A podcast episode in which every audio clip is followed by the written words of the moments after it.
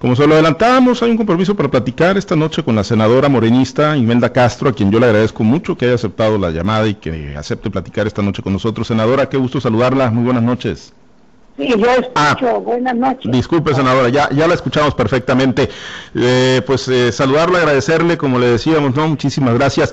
Eh, senadora, pues el sábado la postura fue, fue fuerte, ya recibieron hoy respuesta por parte de Héctor Melesio Cueno en el tema del partido sinaloense y un posible acuerdo con, con Morena. Primero que nada, pues es por ardido, senadora, que, que fijaron esa postura tan dura el sábado en esa conferencia de prensa, como lo dijo Cueno hoy por la mañana.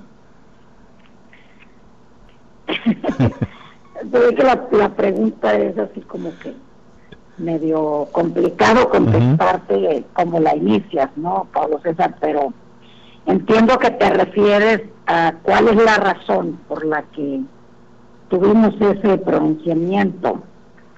Eh, pues eh, tiene el antecedente, como lo dijimos en la conferencia, eh, que eh, que habíamos abordado con la Dirección Nacional el 23 de, diciembre en una reunión que tuvimos todos los aspirantes, uno de los días que se suspendió el anuncio y que se nos dijo que sería otra encuesta y que a principios de enero, la primera semana, pues se, se, daría el anuncio de quién sería el candidato de, de Morena en Sinaloa. ¿no? Entonces, en esa ocasión, lo platicamos con la Dirección Nacional, con la Comisión de, Elecciones, y bueno, en este caso el sábado decidimos hacerlo público para que la opinión pública y la, eh, vamos a decir, la base de Morena eh, pueda conocer nuestra postura, simple y sencillamente esa es la,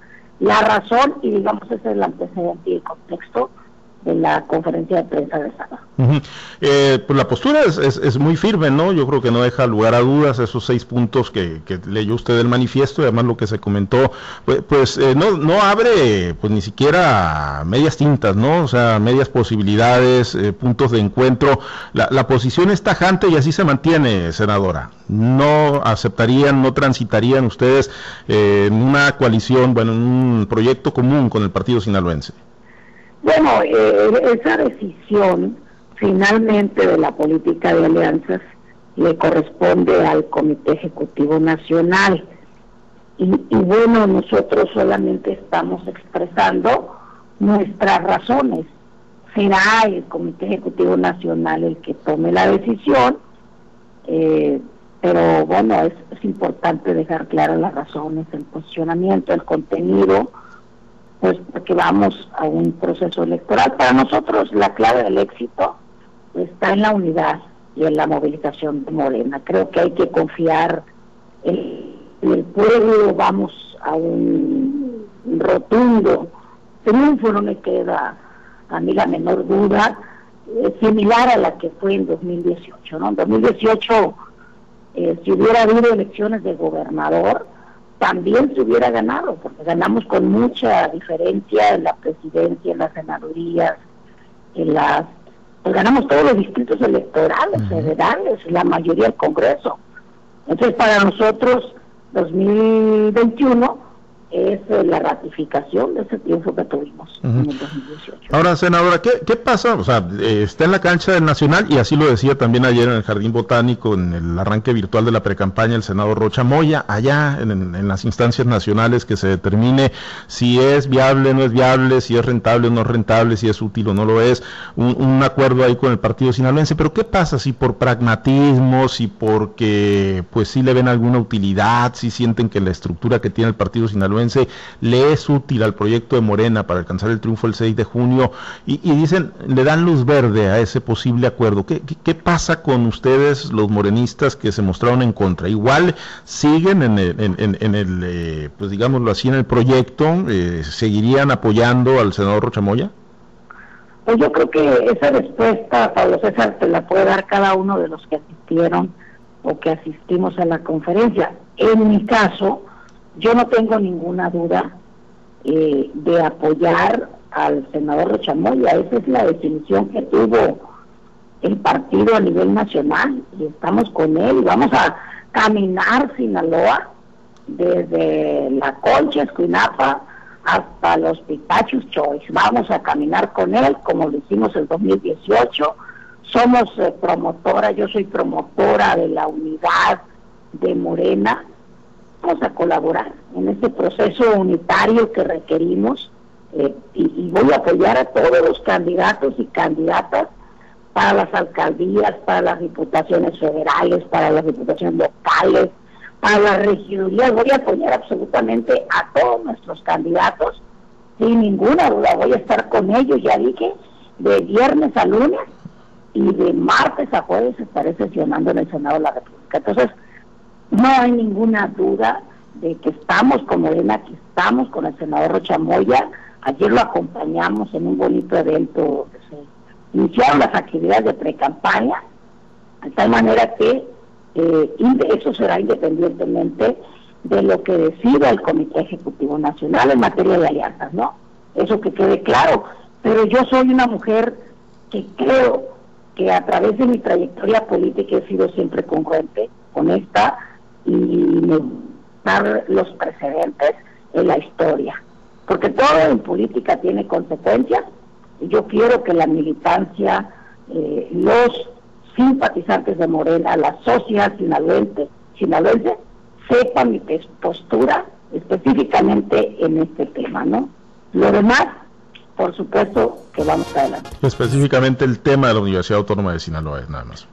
Bueno, no de la universidad, sino bueno, del partido. de un partido político que tiene capturada la universidad. Y nosotros, yo con esas cosas no transito pero evidentemente que es muy distinto, es una situación específica que va a evaluar el Comité Ejecutivo Nacional y respetaremos, acataremos lo que resuelva independientemente que lo compartamos o no. Ahora, aspiran obviamente a que haya un cambio, ¿no? Dentro de la Universidad Autónoma de Sinaloa, si, si se logra el triunfo de, de Morena, del senador Rocha Moya, eh, aspirarían a eso. Y si se da un acuerdo en común, senadora, no hay para ustedes, o sea, no vislumbran que pues pudiera quedar cubierto esto, pues que bajo un manto de impunidad, que pudiese quedar frenado cualquier aspiración de cambio que pudieran tener morenistas que simpatizan con este movimiento. Bueno, eh, nosotros ratificamos el sábado en la conferencia que, eh, que siempre hemos sido muy claros y precisos. Los cambios al interior de la Universidad Autónoma de Sinaloa y de cualquier institución de educación superior y, de, con autonomía, como es el caso de la UAS, tiene todo nuestro respeto y nuestro apoyo. Así lo ha dicho el presidente de la República también, cuando ha criticado el presidente este tipo de cacicazgos, eh, lo ha dicho claramente y nosotros también. Ese tema es un tema de los universitarios. Cambios al interior deben de venir de un movimiento de universitarios, dígase maestros, trabajadores administrativos, eh, de, de los estudiantes, etcétera. Cualquier cambio está claro que debe de venir de ahí. ¿No? Entonces, eh, ahora, nosotros como Morena tenemos un compromiso con la educación de todos los niveles de nuestro país. Con sus presupuestos tenemos un compromiso con la orientación universal. Es decir, las universidades, los centros educativos son justamente eso, los centros del conocimiento, de la vinculación eh, con los sectores productivos, no la necesidad de libre pensamiento, porque la palabra universidad significa universalidad de ideas. Y los partidos políticos son, son parcialidades de la vida política de un Estado, de un país, y solo se deben a sus militantes que se y que se financian con los militantes, con los simpatizantes y con sus propias prerrogativas, ¿no? Entonces, nosotros establecemos muy clara la diferencia entre la universidad en la que cabemos todos, justamente porque hay, debe haber todas las formas de pensar y los partidos políticos que son, como su nombre lo indica, partidos, parcialidades de la de la sociedad, ¿no? Antes de, exponer esto el sábado de la manera tan contundente como lo hicieron, senadora, ¿lo habían platicado con, con el senador Rocha? Sí, claro, pues es que lo comentamos el día 23 con, con, nos tuvimos todos los aspirantes los ex aspirantes más bien, en su momento pues éramos aspirantes todavía el 23 de diciembre, con la dirigencia nacional, el delegado Américo conoce la opinión nuestra también, de manera directa se la hemos planteado. Ahora, senadora, eh, hablamos ahorita que ve condiciones para que en Sinaloa eh, se pueda tener así como una especie de resultado electoral como el del 2018. Ese, ese nivel de ánimo ve eh, en el Movimiento de Regeneración Nacional y en los sinaloenses para, para obtener el triunfo el 6 de junio. Sí, mira, es más, me voy a traer a decir algo. Veo mejores condiciones que en 2018. A ver, yo he recorrido el Estado desde hace, que será 25 o 30 años, he participado en decenas y decenas de campañas políticas en los diferentes partidos de la izquierda de los que he sido parte, y nunca, como este recorrido que acabo de hacer los últimos cuatro meses del año pasado, nunca había encontrado una ciudadanía tan receptiva, tan agradecida con un gobierno como está ahorita Sinaloa. Y eso se refleja en los altos niveles de popularidad que tiene el presidente de Sinaloa, eso se re en un imaginario social muy fuerte a favor de Morena. Entonces, los candidatos son, digamos, como el tercer elemento para poder cerrar eh, un círculo virtuoso de apoyo que hay en la sociedad. Yo me atrevo a decir que va a ser igual de contundente que en 2018 y en algunos casos, en alguna de las candidaturas, vamos a tener un mayor apoyo en la sociedad, porque la gente va a ir a defender un modelo de bienestar social que ya tiene, eh, que ya ha sentado sus bases en Sinaloa y en el país en, estos últimos dos años. Va a ir la gente a ratificar una agenda eh, legislativa que hemos eh, defendido y que hemos planteado en el Senado, en la Cámara de Diputados y en el Congreso local. Sí, sí es eh, en esa tesitura la, elección entre Morena que le genera, pues dicen ustedes, bienestar y que genera estos apoyos y que disminuye la pobreza eh, contra quienes quieren apoderarse del presupuesto, lo decía ayer el senador Rochamoy en su discurso, para volver a los privilegios de, cúpulas y de grupos muy reducidos. Ese, ese es el, el fondo de la elección, senadora. Bueno, ese es un aspecto fundamental, como lo señalaba ayer el, senador Rocha Moya, nuestro eh, candidato al gobierno del Estado, eh, pero hay muchas más cosas en las cuales quieren restablecer este, los, los de la alianza contra la 4T, porque en realidad no son alianza opositora, ¿eh? es mal usado ese término, porque ¿cuál oposición? Si aquí representan al gobernador actual y al PRI. No son opositores al PRI, son opositores a un proyecto nacional. Pero esa yo le llamaría la alianza contra la 4T, que evidentemente quiere eh, restablecer el viejo régimen en Sinaloa y en el país, con todos los daños que le hizo a la, a la sociedad, a la economía, a la salud, a la educación, no solo es un tema de corrupción, sino es una visión en donde lo más importante para ellos ha sido, obviamente, darle respuesta a la élite y no resolver los grandes problemas estatales y nacionales. Ahí está la impunidad, ahí está la corrupción, ¿no? Ahí está el gasto tan alto que tiene el actual gobernador en publicidad, etcétera. Y, y pues todas esas cosas tienen que cambiar, ¿no? Tenemos que eh, abrir una nueva etapa de transformaciones en Sinaloa. Por eso es que no nos cabe la menor duda de que eh, Morena va a ganar. La verdad es que la aritmética, el dinero, las estructuras, las viejas estructuras han fallado. Cuando hay un pueblo decidido al cambio, a la transformación, como es el caso de, de Sinaloa. Ahora, viene, viene pues, la definición de candidaturas, el acompañamiento, todo el acompañamiento ¿no? que ocupa eh, la candidatura eh, principal, que es la del senador Rocha Moya al gobierno del Estado, viene la definición de las candidaturas a las eh, diputaciones federales. leí el dato de que son 3.000 aproximadamente los que se registraron para todos los distritos electorales en el país. Hablando de Morena, vienen las definiciones en las alcaldías, en las diputaciones locales, en las regidurías y, pues han dado muestras en la izquierda históricamente, senadora, de que cuando se pelean, se pelean de verdad. Ahí está, por ejemplo, el químico Benítez, que todavía pues no termina por cerrar la pinza con una impugnación y con recorridos por todo el estado de Sinaloa, advirtiendo que podría buscar otra ruta de, participación. ¿Van a salir bien librados, senadora, de, todo este proceso?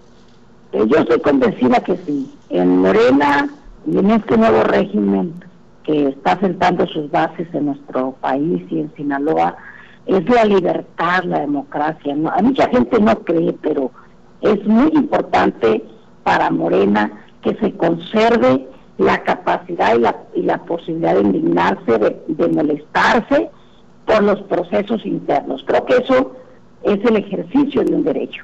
Evidentemente que una vez que lo resuel que resuelvan impugnaciones e inconformidades, pues tendrán que sumarse todos. Yo creo que los registros que se hicieron en Sinaloa para los siete distritos federales, me parece que hay muy buena tela de donde cortar. Están los compañeros que ahorita son legisladores eh, y que muchos de ellos también tienen derecho a la reelección, porque además la reelección no lo hicimos nosotros.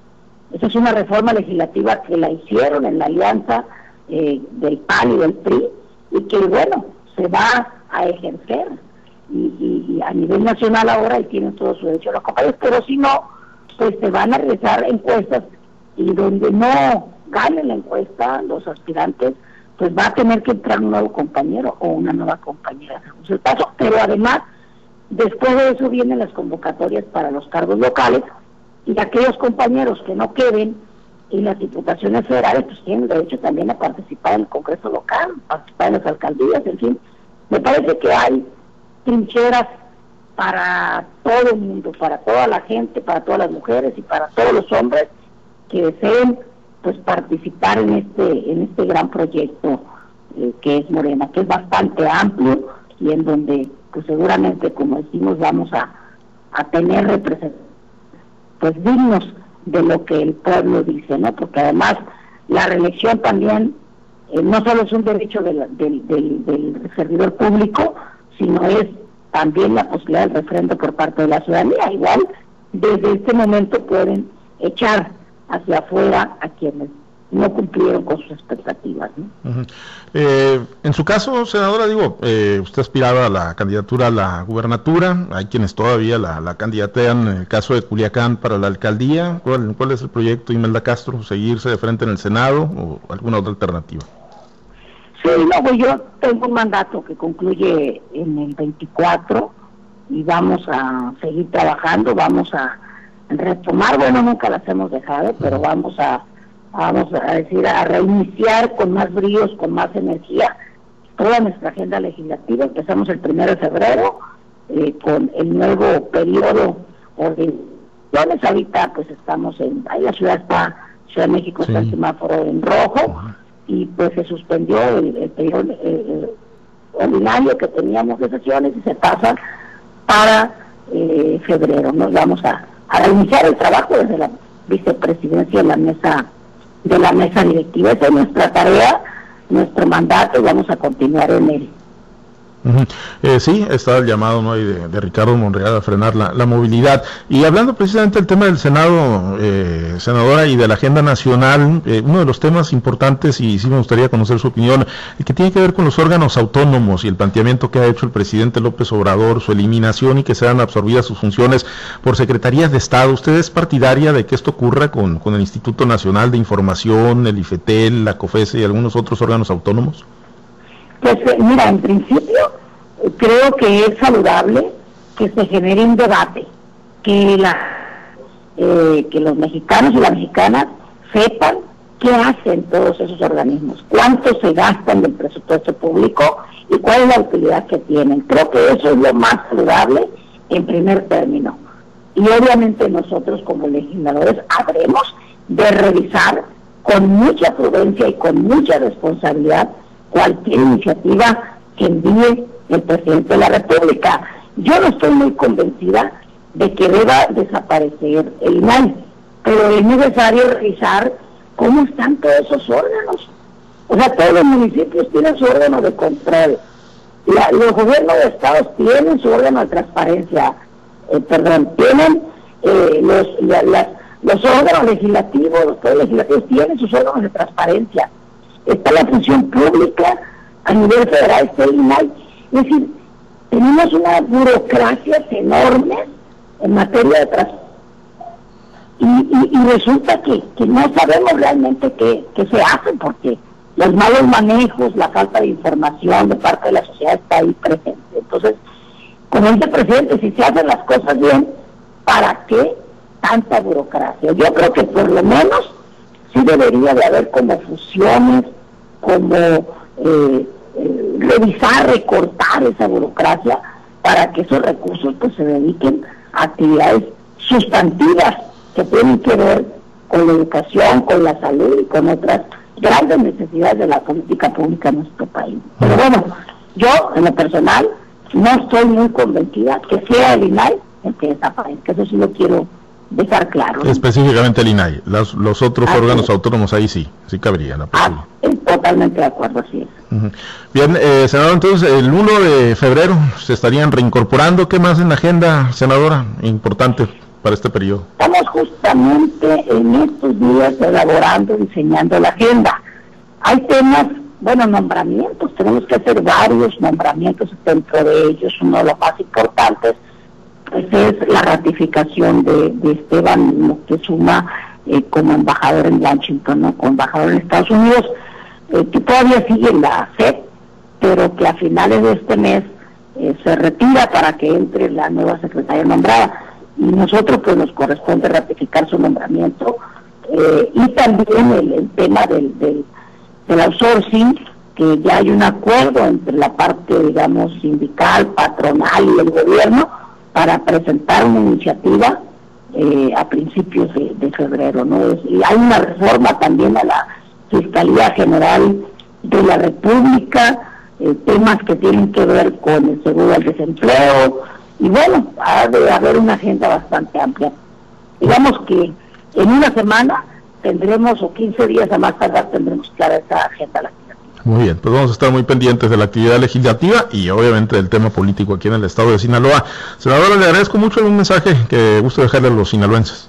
No, pues muchísimas gracias de verdad por ser, este, Pablo César, un vehículo de comunicación con la ciudadanía. De veras, estamos entrando ya en un proceso pues electoral y me parece que el rol que tienen los medios de comunicación pues, es fundamental. Y creo que vamos también a entrar a meses eh, muy importantes, relevantes con el tema de la vacuna.